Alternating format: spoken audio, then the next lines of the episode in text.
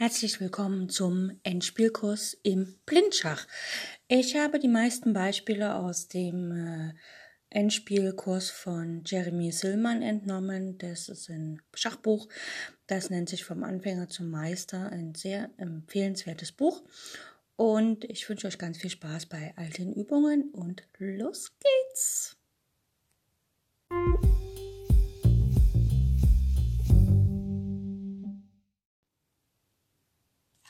Wieder eine kleine Stellung zum Aufwärmen.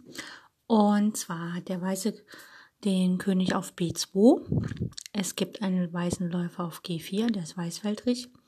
Es gibt einen Bauern auf C2 und einen Bauern auf D5. Schwarz.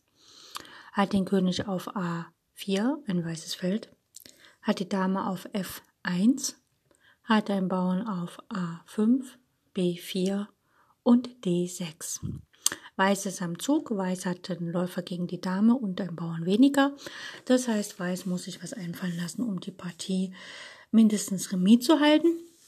Ähm, wahrscheinlich kann Weiß jetzt sogar gewinnen. Was ins Auge fällt, ist, dass die schwarzen Bauern nicht so viele Möglichkeiten haben zu ziehen. Also der A5-Bauer kann nicht ziehen, weil der König auf A4 steht und der D6-Bauer ist blockiert von dem D weißen D5-Bauern.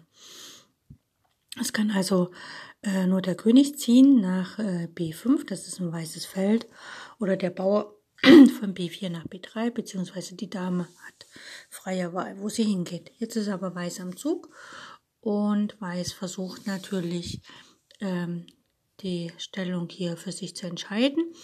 In dieser Stellung spielt Weiß Läufer D7 Schach. Der König kann nicht nach A5 wegen einem Bauern auf A5, er kann nicht nach B4 wegen einem Bauern auf B4 und er kann nicht auf die dritte Reihe wegen einem König auf B3. Das heißt, der König hat keine Züge, denn nach B5 kann er ja auch nicht. Das ist genau im Schach vom Läufer. Also muss die Dame von F1 nach B5 gehen. Jetzt könnte sich Weiß denken, okay, prima, ich schlag die Dame. Also Spielläufer B5 Schach, dann schlägt allerdings der König auf B5 der Schwarze und er kann über C5 den Bauern auf D5 abholen und dann hat er zwei Bauern mehr gegen den einen Bauern auf der C-Linie. Das heißt, die Partie wird für Schwarz entschieden. Das heißt, nach Dame B5 muss sich Weiß was anderes einfallen lassen. Er kann also nicht einfach den Dame schlagen. Aber hier greift das Phänomen des Zugzwangs. Schwarz kann, Weiß kann einfach Läufer C6 spielen.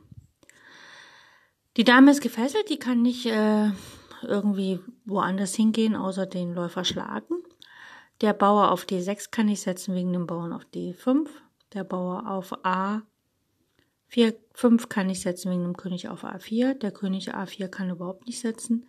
Und der Bauer von B4 könnte noch nach B3 gehen. Machen wir das mal. Spielen wir, lassen wir mal B3 spielen. Dann könnte aber ähm, Weiß einfach C3 spielen. Und äh, das Dilemma, was Weiß gerade hatte, äh, was Schwarz gerade hatte, hat er immer noch nicht. Der König kann nicht ziehen. Das Feld B4 ist blockiert durch den Bauern auf C3. Die Bauern können nicht setzen, also muss die Dame auf C6 schlagen.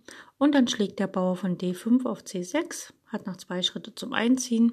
In der Zeit kann sich ja der D-Bauer von Schwarz bewegen. Das tut dem Ganzen aber gar nichts, weil Weiß, äh, Schwarz nicht mehr auf Patt steht. Oder wenn nach unserem genialen Zugläufer C6 die Dame direkt auf C6 spielt, steht, spielt, schlägt, dann kann der Bauer von D auf D6, C6 direkt schlagen äh, und es braucht halt den Zug B3 bzw. C3 nicht mehr. Eine sehr nette Stellung, weil man könnte vermuten, dass hier Weiß hoffnungslos verloren ist und man merkt sich einfach, wenn man wenig Material ist, gucken, ob man irgendwie sich zum Remis hinschummeln kann oder vielleicht sogar, ob es eine taktische Möglichkeit gibt, ähm, tatsächlich die Partie für sich zu entscheiden, im Sinne von, dass man das Phänomen des Zugzwangs ausnutzt.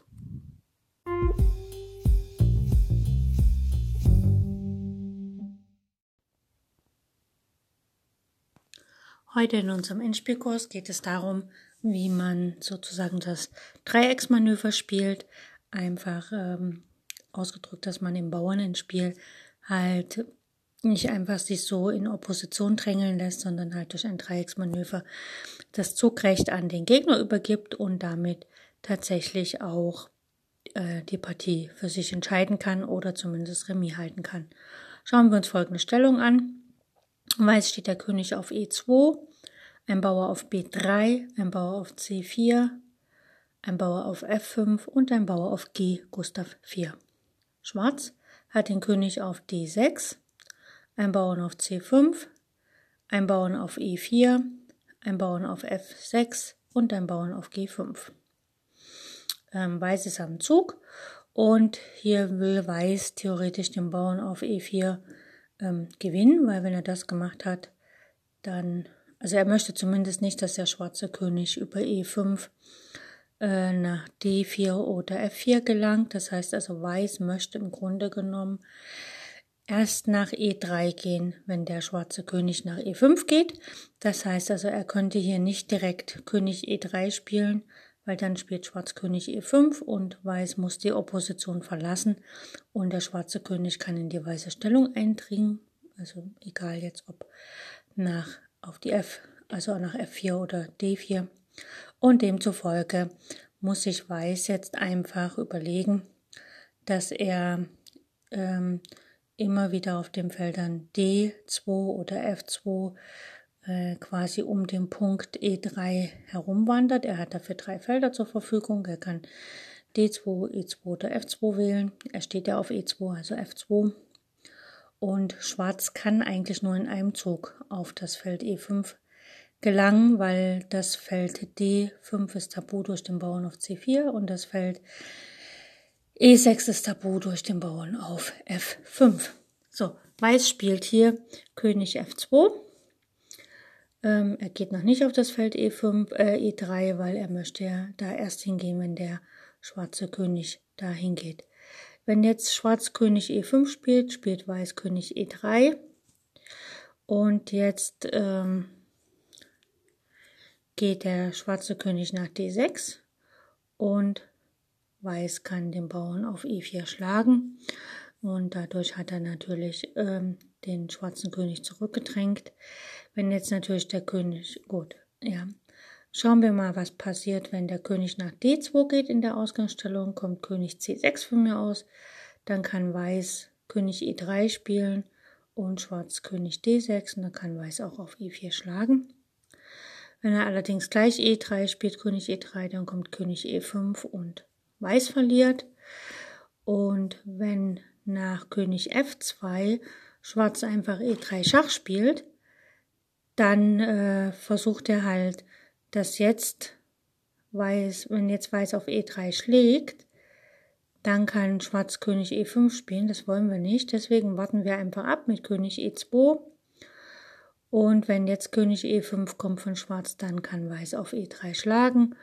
Und nach König C6 Genau. Das, also damit ist hier in dieser Stellung klar, dass Weiß halt einfach ähm, nicht direkt nach E3 geht, sondern wartet, bis Schwarz nach E5 geht und dann erst nach E3 geht, um den Bauern auf E4 zu gewinnen. Jo, kurzes Kapitel, aber einfach immer dran denken, wann will ich auf welches Feld gelangen.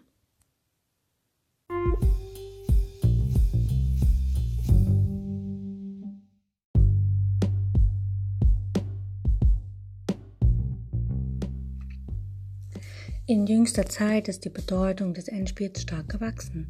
Das Reglement von Turnieren hat sich wesentlich verändert. Partien werden heute kaum noch vertagt. Die häusliche Analyse fällt weg. Man muss eine Entscheidung am Schachbrett treffen. Ohne ausgezeichnete Kenntnisse und ohne das Verständnis der Endspielgesetze ist es schwer, diese Aufgabe zu bewältigen. Fehler im Endspiel sind die letzten in einer Partie. Man kann sie nicht mehr korrigieren. In meinem Endspielkurs behandle ich die Theorie, die Analyse und die Technik des Endspiels, also alles, was ein Schachspieler über dieses Partiestadium wissen muss. Ich weiß selbst, dass ich nicht vollkommen bin und dass einige meiner Analysen und Vorstellungen nicht zu 100% stimmen werden. Deswegen bitte ich euch, liebe Zuhörer, seid wachsam und lernt selbst zu denken. Selbst wenn ich euch etwas vorgebe, muss es nicht stimmen, sondern setzt euch hin und prüft das genau, was ich sage. Wenn es falsch ist, dann seid stolz darauf, dass ihr einen Fehler gefunden habt. Ihr könnt mir über alle Kanäle schreiben und ich bin offen für Kritik. Wenn euch das Ganze gefällt, was hier im Endspielkurs kommt, dann bitte ich euch, falls ihr Freunde, Bekannte, Verwandte, andere Schachspieler kennt, informiert sie über mein Schachradio, Schach on Air, so dass mehr und mehr Zuhörer zu meinem Radio kommen und den Endspielkurs auch hören. Ich freue mich auf die nächste Sendung.